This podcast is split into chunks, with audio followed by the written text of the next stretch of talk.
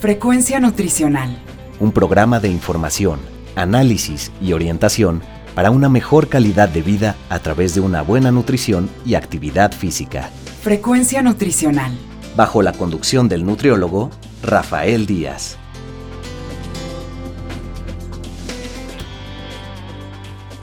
Hola amigos y amigas, les saluda Rafael Díaz García. Ya estamos en su programa Frecuencia Nutricional, un programa de la Universidad Autónoma Metropolitana Unidad Xochimilco para One Radio 94.1 FM.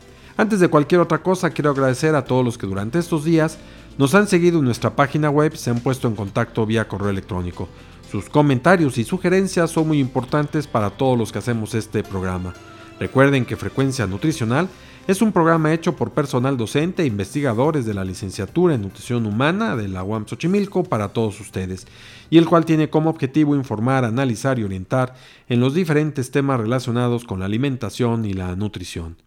Antes de enviar a nuestra cápsula, les comento que el día de hoy les vamos a presentar una entrevista que le concedió el doctor Osvaldo Eric Sánchez Hernández, quien es jefe de enseñanza e investigación de la Clínica de Especialidades Churubusco del ISTE, a la maestra Magdalena Rodríguez Magallanes. Él platicó sobre el tema del tratamiento farmacogenómico de la hipercolesterolemia. Escuchemos la cápsula.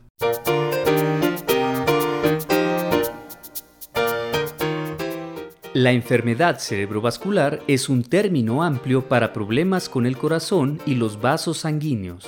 Estos problemas a menudo se deben a la aterosclerosis. Esta afección ocurre cuando la grasa y el colesterol se acumulan en las paredes del vaso sanguíneo, mejor conocida como arteria. Esta acumulación se llama placa. Con el tiempo, la placa puede estrechar los vasos sanguíneos y causar problemas en todo el cuerpo. Si una arteria resulta obstruida, esto puede llevar a que se presente un ataque cardíaco o un accidente cerebrovascular. La cardiopatía coronaria es el tipo más común de enfermedad cardíaca y sucede cuando se acumula placa en las arterias que conducen al corazón. Cuando se estrechan las arterias, el corazón no puede recibir suficiente sangre y oxígeno. Una arteria bloqueada puede causar un ataque cardíaco. Además, con el tiempo se debilita el miocardio y provoca insuficiencia cardíaca o arritmias. La insuficiencia cardíaca ocurre cuando el miocardio se vuelve rígido o débil. No puede bombear suficiente sangre oxigenada, lo cual causa problemas en todo el cuerpo. La enfermedad puede afectar solo el lado derecho o el lado izquierdo del corazón. Sin embargo, es muy frecuente que ambos lados del corazón estén comprometidos. La presión arterial alta y la cardiopatía coronaria son causas comunes de insuficiencia cardíaca. Es posible reducir el riesgo de sufrir una enfermedad cerebrovascular realizando actividad física de forma regular, evitando la inhalación activa o pasiva de humo de tabaco, consumiendo una dieta rica en frutas y verduras, evitando los alimentos con muchas grasas, azúcares y sal, y manteniendo un peso saludable.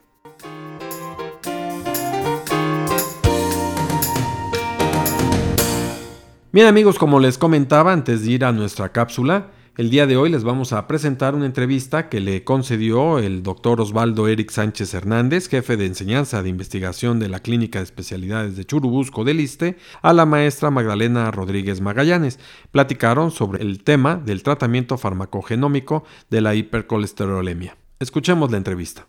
Frecuencia Nutricional. Amigas, amigos, bienvenidos a su programa Frecuencia Nutricional. En esta ocasión nos acompaña el doctor Osvaldo Eric Sánchez Hernández, médico egresado de la UAM Xochimilco, maestro y doctor en ciencias por el CIMBESTAB en biomedicina molecular. Actualmente es jefe de enseñanza e investigación de la Clínica de Especialidades Churubusco del ISTE y profesor de la licenciatura en medicina aquí en la UAM. Bienvenido, Osvaldo. Muchas gracias. El tema que va a tratar es tratamiento farmacogenómico de la hipercolesterolemia. ¿Y qué te parece, Osvaldo, si comenzamos cómo se definen las enfermedades cardiovasculares? Muy bien, pues en realidad es un conjunto de enfermedades que están relacionadas con los vasos sanguíneos. Estas enfermedades pueden ser a nivel cardíaco, la manifestación o la enfermedad más frecuente es el infarto agudo del miocardio, y puede tener manifestaciones también a nivel de, del cerebro, por ejemplo con una obstrucción de algún vaso sanguíneo cerebral y puede ocasionar un evento vascular cerebral. Estas enfermedades que yo llamo cardiocerebrovasculares son enfermedades crónico-degenerativas que llevan muchos años para que se puedan presentar, por lo que hay una ventana de tiempo muy importante en la parte de prevención tanto primaria como secundaria. Pero es difícil eh, que, las, que las poblaciones como individuos constantemente acudamos a un chequeo general, ¿no? Es, es, complicado. Si no tenemos una manifestación clínica o una dolencia médica, pues es difícil que acudamos a los servicios de salud. Eh, estas enfermedades cardiovasculares también son la primera causa de muerte en México y en el mundo tanto en países desarrollados como en vías de desarrollo. En el caso de México es la primera causa, seguido de la diabetes mellitus, que es un, uno de los principales factores de riesgo para enfermedad cardiocerebrovascular. Otro factor de riesgo muy importante para este tipo de enfermedades son las dislipidemias, como es la hipertrigliceridemia y la hipercolesterolemia. Todos los factores de riesgo cardiovascular se pueden prevenir de algún modo, eh, tratar a tiempo para evitar que eh, las personas presenten en algún momento de su vida alguno de estos eventos cardíacos o cerebrovasculares. Claro, y por ejemplo, hablando específicamente de dislipidemias, bueno, eh, tenemos las primarias y las secundarias, ¿no? Que aquí, por ejemplo, en relación a factores primarios, esto es importante que lo menciones porque esos son los que podemos prevenir justamente, ¿no? Exacto. En la historia natural de la enfermedad de estas enfermedades cardiocerebrovasculares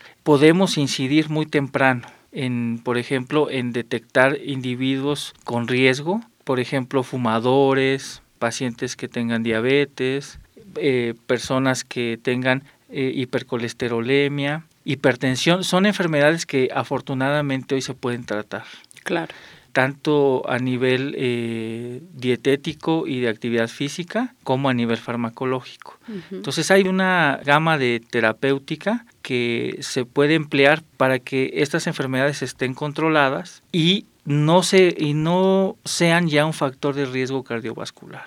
Y eso ayudaría pues a, evitar que las personas lo sufran porque muchos de los eventos cardiovasculares afortunadamente no matan a las personas pero sí generan discapacidad. Exacto.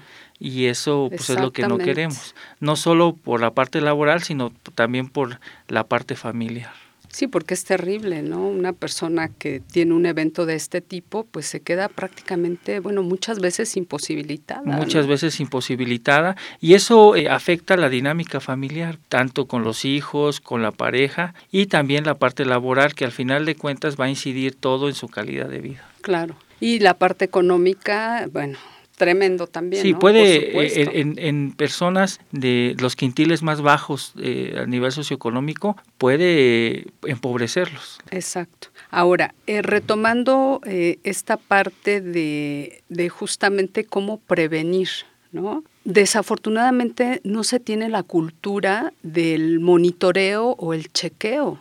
O sea, como tú bien lo decías, ya hasta que haya, algún evento es cuando se acude al médico, pero muchas veces o ya es demasiado tarde o, o igual puede quedar alguna secuela. Sí, como dices tú, no se muere la persona, pero puede quedar una secuela importante. Entonces, ¿cuáles serían esos eh, puntos, esos aspectos a, a cuidar o a monitorear para prevenir. en, el caso específico de la hipercolesterolemia, que es un tipo de dislipidemia, es complejo porque no hay nada de manifestaciones clínicas y pues la única forma de detectarla es con estudios de laboratorio. Por ejemplo, la, la Ensanud que se hizo en el 2016, que es la Ensanud Medio Camino, eh, reportó que más o menos el 44% de los encuestados en algún momento se habían medido sus niveles de colesterol. Estos eh, mayores de 20 años. Eso es alarmante porque eh, los, los sistemas de salud pueden hacer esos chequeos. Entonces, tener solo 4 de cada 10 mexicanos que se han realizado un estudio para medir los niveles de colesterol, pues es alarmante. o sea, deberíamos de tener, no sé, 9 de cada 10, 8 de cada 10. Eh, además, eh, con las coberturas que hoy se tienen más amplias, pues es posible que muchas personas acudan a los servicios de salud y que no les cueste, ¿no? Entonces, pero pues hay muchas barreras que imposibilitan pues la parte laboral, familiar, que las unidades les quedan lejos, el tiempo que hay que esperar. Económico. económico, puede ser muy complejo. De cualquier modo, pues es alarmante. Luego, en esa misma encuesta, tres de cada diez mexicanos refirieron que en algún momento ya tuvieron el diagnóstico de hipercolesterolemia. O sea, ya se los diagnosticó el médico y se los trató. Es muy alto, pues. En el mundo más o menos el porcentaje ronda el 16% y en México es 28%. Entonces, mayor todavía. Mayor todavía. Sí somos una población con un alto riesgo cardiovascular. Entonces, es muy importante que en estas, como en nuestra población, pues se hagan cribados muy amplios estos para que la gente se cheque, midan los niveles de colesterol. Por ejemplo, en el ISTE, donde todos los trabajadores de la UAM tenemos nuestra derecho a biencia. Ya hay un consultorio en las unidades de medicina familiar donde una enfermera les hace una entrevista mide si tienen riesgo y ahí mismo les toma una muestra de sangre y en 10 minutos les dan su resultado para hipercolesterolemia, para niveles de colesterol, triglicéridos y hemoglobina glucosilada. Y luego ya los refieren a los médicos. el problema es que la gente saludable o que se piensa saludable no acude. Son personas que generalmente acuden a la consulta por otras cosas, ¿no? diabetes, hipertensión, pero la persona de todos los días, entre los 40 y 50 años, no acuden a los servicios de salud si no se sienten enfermos. Eh, y esta población es una población de alto riesgo para tener hipercolesterolemia. Esa edad, ¿no? Esa edad, en rango la, de edad. En la misma salud, este, en mayores de 50 años, es eh, la frecuencia de hipercolesterolemia es 40% y eh, por ejemplo de 20 a 29 solo es el 16%. Entonces es la población más importante, pero que los servicios de salud no la estamos monitoreando como tú dices. Pero y finalmente, ¿por qué no acuden? Por supuesto, porque eh, esta facilidad que comentas de, de, que acudes con la enfermera y te hace este tipo de encuesta, etcétera, pues es maravilloso, ¿no? Que en cinco minutos comentas. Diez te dan tu resultado. Ya tienes un resultado, ¿no? Que es súper importante y que no cuesta además, o sea, no, le va a costar. Ahora, pero lo complicado es salir de tu trabajo, es la hora señalada, este, transportarte, como tú decías, puede resultar incluso un factor económico. Ciertos determinantes, digamos, que pueden imposibilitar, ¿no? Y habría que estudiarlo y favorecerlo, creo. Y, y incluso el miedo, porque mucha gente le da miedo, o sea, prefiere no saber ver, eso siempre me llama la atención, ¿no? Pero sucede. Sí, sucede. Prefieren no saber si tienen algo a tener ya un diagnóstico, ¿no? Sí, exactamente. Pues porque, digamos, a nadie le gusta saberse enfermo, ¿no? porque tendría que tener ciertas acciones para salir de ese estado. Y muchas veces, como tú bien dices, pues mejor, no sé, no está pasando, a pesar de que el riesgo sigue. Y es peor. Y es peor, sí, porque se complican las sí, cosas. se complica. Ahora, muy importante también, hay algunos factores que pueden ser modificables y otros que por supuesto están fuera del alcance de cualquier persona, ¿no? Para prevenir este tipo de, padecimientos. ¿Cuáles son los factores modificables?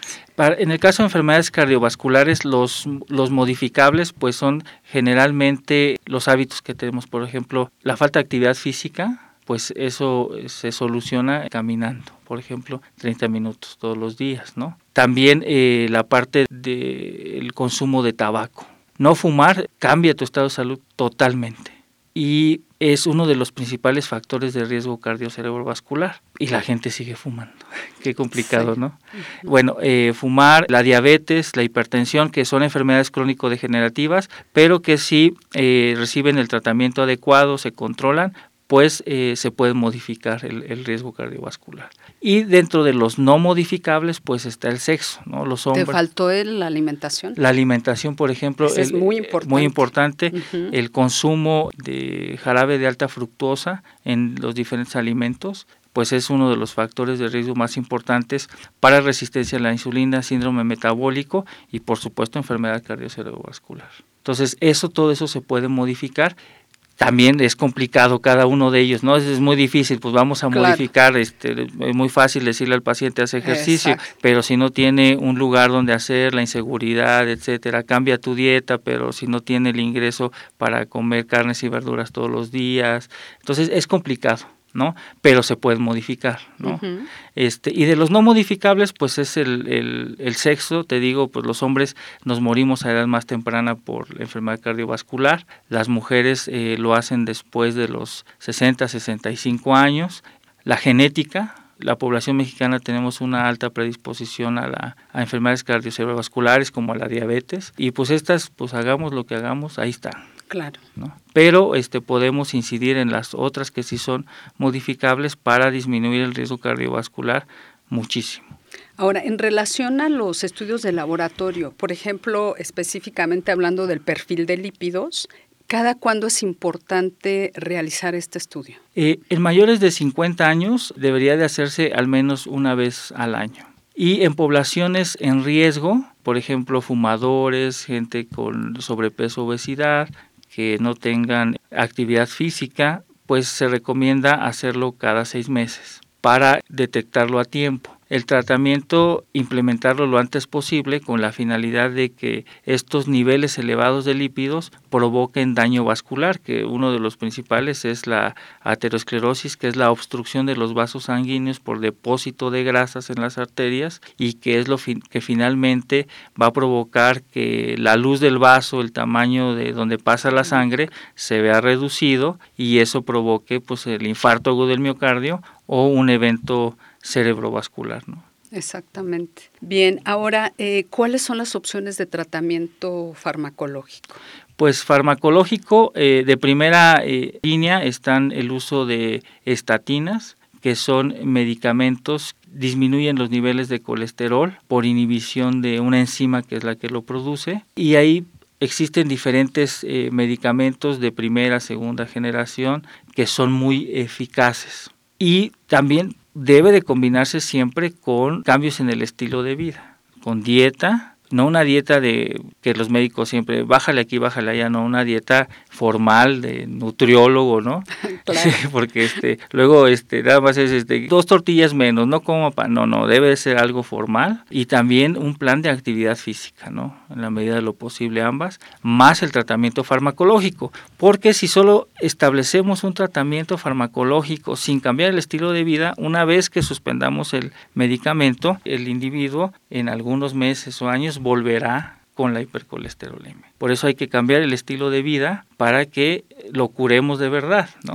Lo más difícil es eso, porque incluso puede ser más fácil tomarse una pastilla que seguir un plan. Sí, por supuesto. Pero el problema es ese, o sea, que se termina el tratamiento y reincide. Y reincide. La enfermedad, por exactamente, por eso es muy importante un plan de nutricional y actividad física. Ahora, hablando justamente de fármacos, ¿cuál es la importancia de la farmacogenómica justamente? Eh, fíjate que se ha observado que una parte de la, del apego al, tratamiento médico con fármacos es que los pacientes eh, empiezan a sentir eh, dolor muscular. Este evento se llama miopatía. Puede ser muy leve, desde un hormigueo, un dolor, hasta necesitar internamiento médico y esta complicación puede presentarse del 1 al 10%.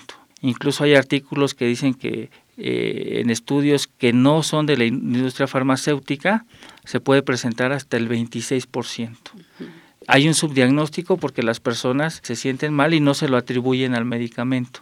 O sea, les duele un poco el músculo pero nunca piensan que es por el uso de este, porque los médicos no le dicen que este puede ser una complicación. Por supuesto. Entonces, este, ellos no lo ven, ah, pueden incluso abandonar eh, la terapéutica, porque pues cuando se lo dejan de tomar ya no se sienten mal, ¿no? Y en el mundo se han hecho muchas investigaciones en las últimas dos décadas para tratar de aumentar la seguridad de los fármacos y disminuir los efectos adversos. Entonces se recurrieron herramientas de genética y genómica para identificar genes y variantes en estos genes que podrían explicar eh, la susceptibilidad a un efecto adverso o que un una persona metabolice mejor el fármaco y tenga más eficacia, por ejemplo. Claro. Entonces, en el caso de las estatinas, existe un gen que es un transportador. Este transportador se encuentra en el hígado y cuando nosotros uno consume una estatina, este transportador mete el medicamento al interior de la célula para que pueda llevar a cabo su efecto.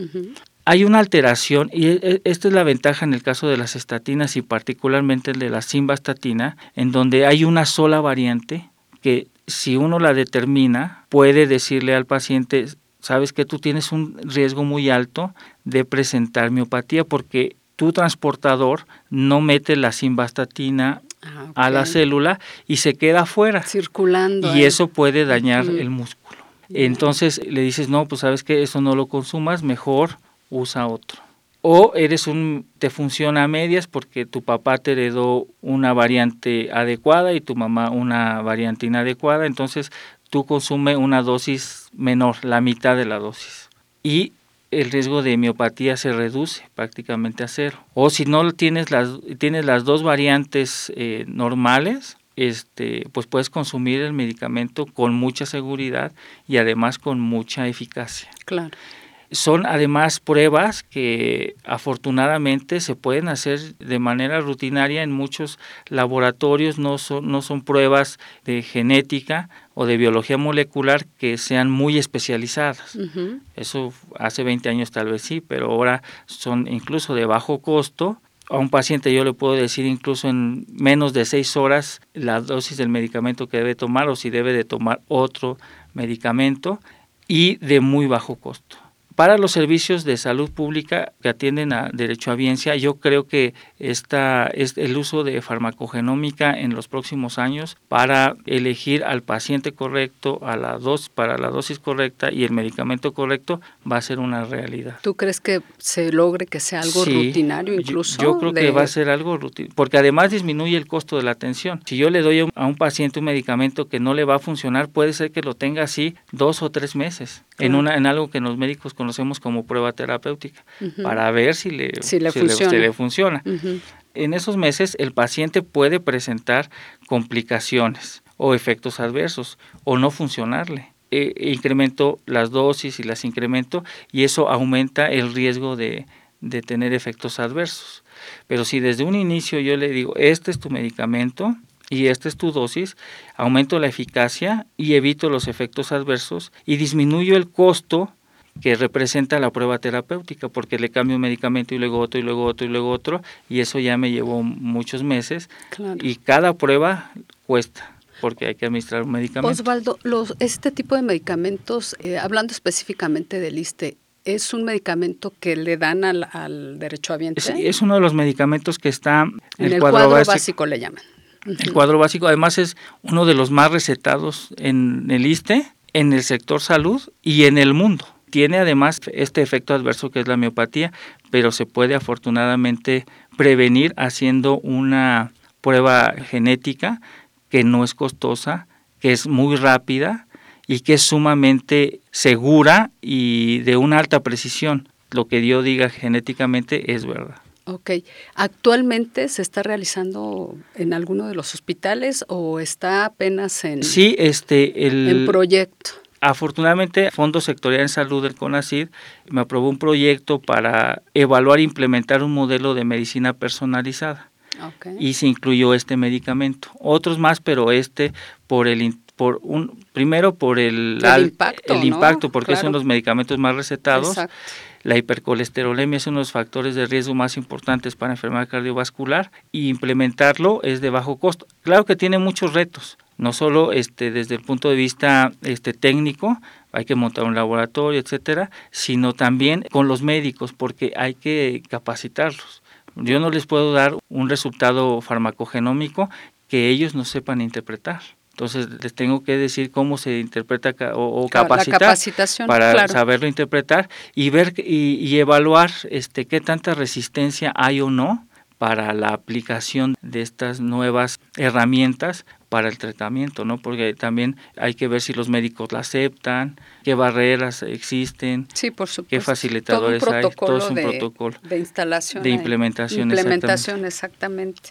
¿Nos quisieras dar algún último mensaje? Fíjate que el tiempo se nos termina, desafortunadamente, porque por aquí me quedaron muchas preguntas todavía, pero sí me gustaría si nos puedes dar algún mensaje. Pues eh, fíjate que eh, me gusta mucho cerrar esto de la genética y genómica diciendo que es, es algo que nos pertenece a cada individuo y que debemos todos ser muy cuidadosos para que estos, estas herramientas se utilicen como un medio de discriminación, porque es el riesgo. Este, a ti te voy a dar este tratamiento, a ti no, mejor a ti si te trato, a ti no, porque tu genética dice que es mejor contigo que con otro. Entonces siempre se existe ese riesgo. Entonces todos yo creo que la sociedad debemos de luchar para que la genética siga siendo de, de cada uno de nosotros y no se preste, vuelvo a insistir, a cosas de discriminación, ya de por sí hay muchas, que esta no sea una más, pues, sino que es una herramienta para mejorar nuestra salud y no para que nos divida más. ¿no? Claro. Pues muchísimas gracias y esperamos contar nuevamente con tu presencia. Pues muchas gracias a ustedes por la invitación. Frecuencia nutricional. Bien amigos, pues acabamos de escuchar al doctor Osvaldo Eric Sánchez Hernández, agradecemos a él su presencia en frecuencia nutricional. Estamos con esto también terminando nuestro programa, esperamos haya sido de su agrado. Recuerden que podemos seguir en contacto a través de nuestra página web www.facebook.com diagonal frecuencia nutricional. Asimismo, lo pueden hacer enviándonos sus comentarios a nuestro correo electrónico frecuencia nutricional arroba correo y también pueden estar en contacto con nosotros en Twitter como arroba fnutricional. Les recuerdo que pueden escuchar todos nuestros anteriores programas en www.misclow.com diagonal frecuencia nutricional. Solo me resta agradecerle a Teseo López, Alfredo Velázquez, a la doctora Norma Ramos, a Magdalena Rodríguez y a Efraín Velázquez quienes hicieron posible la realización de este programa. Finalmente, gracias a todos ustedes por escucharnos, se despide Rafael Díaz, quien los espera en nuestra siguiente emisión de Frecuencia Nutricional.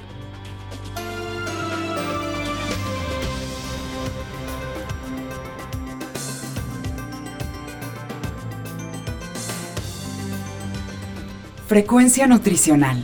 Un programa de información, análisis y orientación para una mejor calidad de vida a través de una buena nutrición y actividad física. Frecuencia Nutricional. Una producción de la Unidad Xochimilco para Guam Radio 94.1 FM.